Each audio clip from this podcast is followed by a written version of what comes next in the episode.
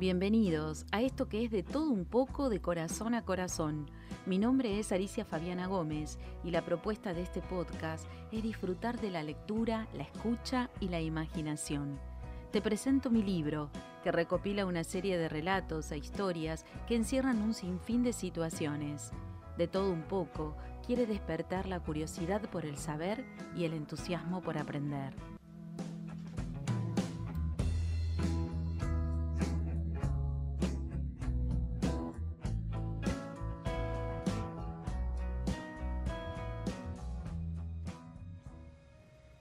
Pompeya era una ciudad del sur de Italia que floreció durante el Imperio Romano.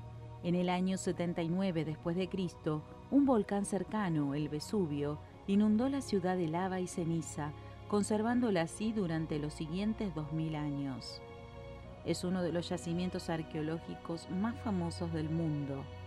Muchos romanos ricos construyeron en ella sus casas, disfrutando del clima a orillas del mar Mediterráneo. Este lugar solo tenía un inconveniente. La ciudad estaba dominada por el monte Vesubio, un volcán. No obstante, esto no preocupaba demasiado a sus habitantes, que nunca lo habían visto en erupción.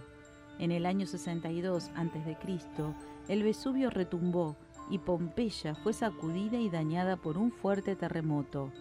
Diecisiete años después, hubo más temblores de tierra en la región, pero la gente de Pompeya los ignoró y siguieron con sus vidas. El 24 de agosto del año 79 después de Cristo, el monte Vesubio entró en erupción. Una violenta explosión de caliente ceniza y polvo volcánico, pequeños trozos de piedra pómez y grandes pedazos de lava cayeron de repente sobre Pompeya como una lluvia. Pompeya había desaparecido. Primero quedó enterrada, y luego quedó olvidada. En la actualidad se han desenterrado unas tres cuartas partes de la ciudad y el visitante moderno puede hacerse una idea de cómo era la vida diaria en Pompeya. Los edificios se han restaurado con tejados reconstruidos y los científicos han identificado y conservado semillas de muchas plantas y vuelto a plantar los jardines de los que tanto disfrutaban los pompeyanos.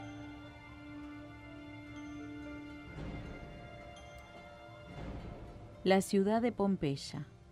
En espíritu viajé hacia la ciudad de Pompeya.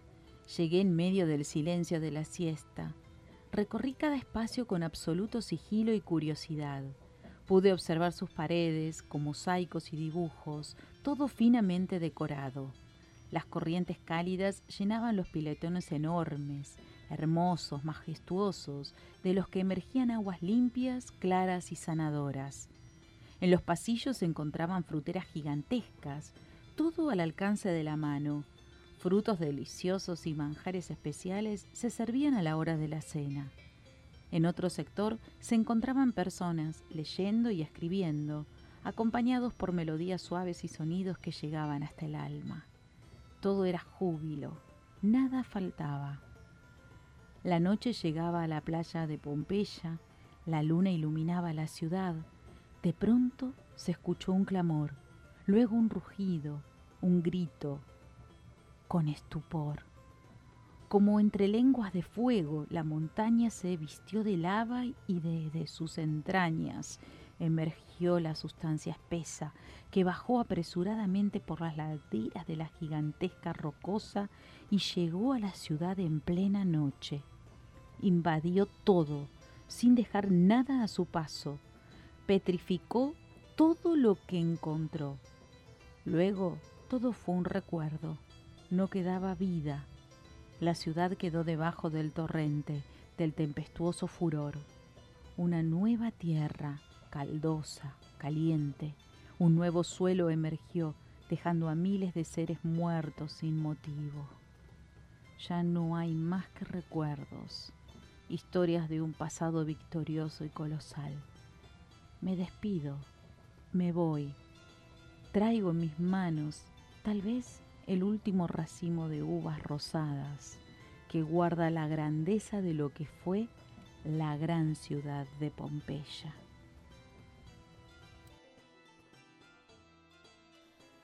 Te espero el próximo lunes para disfrutar juntos de un nuevo capítulo con más historias. Podés encontrarme en Instagram o en Facebook como Alicia Fabiana Gómez. Y si querés adquirir el libro en formato papel, lo podés hacer en la librería Multilibros, Ituzaingo 1126 Lanús Este y en sitio de Montevideo 76 Lanús Oeste.